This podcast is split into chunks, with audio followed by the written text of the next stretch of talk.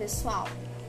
Eu parei em expromissão e delegação, agora irei dar continuidade explicando cada uma delas. Então, a expromissão. O que é expromissão? É, o credor ele expulsa o devedor e coloca um terceiro. Coloca um terceiro em seu lugar.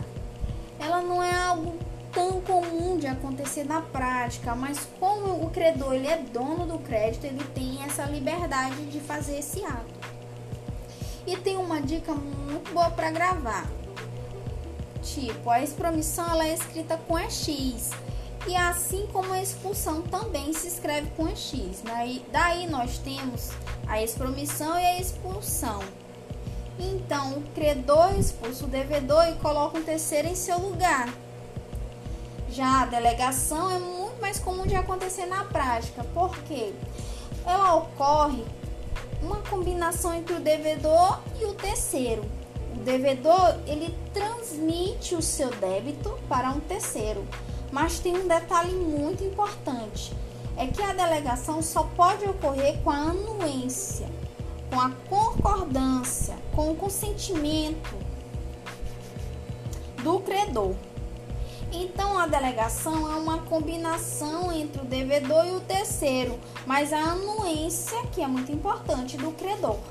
Por exemplo, eu compro um carro. Eu não consigo terminar de pagar as parcelas desse carro. Então, eu vou vendê-lo ele para uma outra pessoa. E eu aviso que ao comprá-lo, ele também estará assumindo uma dívida, que é os, os restantes das parcelas e estará ocorrendo a assunção de dívida. É um detalhe muito importante que o silêncio importa na anuência. Ou seja, quando o sujeito está em silêncio, significa que ele concordou? Não. Aqui é uma exceção e está no artigo 101. Então, por quê? Porque se o devedor fizer uma combinação com o terceiro para transmitir esse débito e o credor ficar em silêncio, não significa anuência, não significa aceitação, significa recusa. Então é necessário sim que o credor aceite e que o credor venha a anuir, a concordar com aquela assunção de dívida.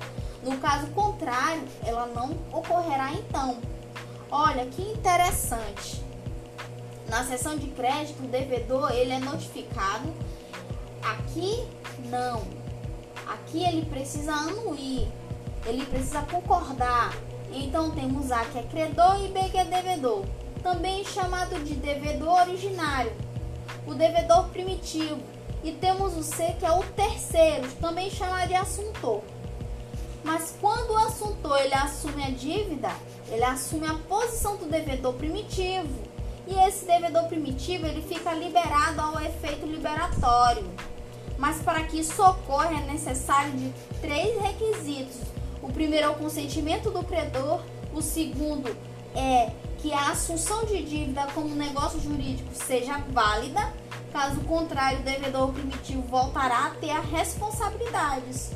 E o terceiro é que o assuntor, no momento em que ele pratica esse ato, ele seja solvente, que ele possa solver, que ele possa pagar. Caso contrário, o devedor primitivo novamente voltará a ter responsabilidades.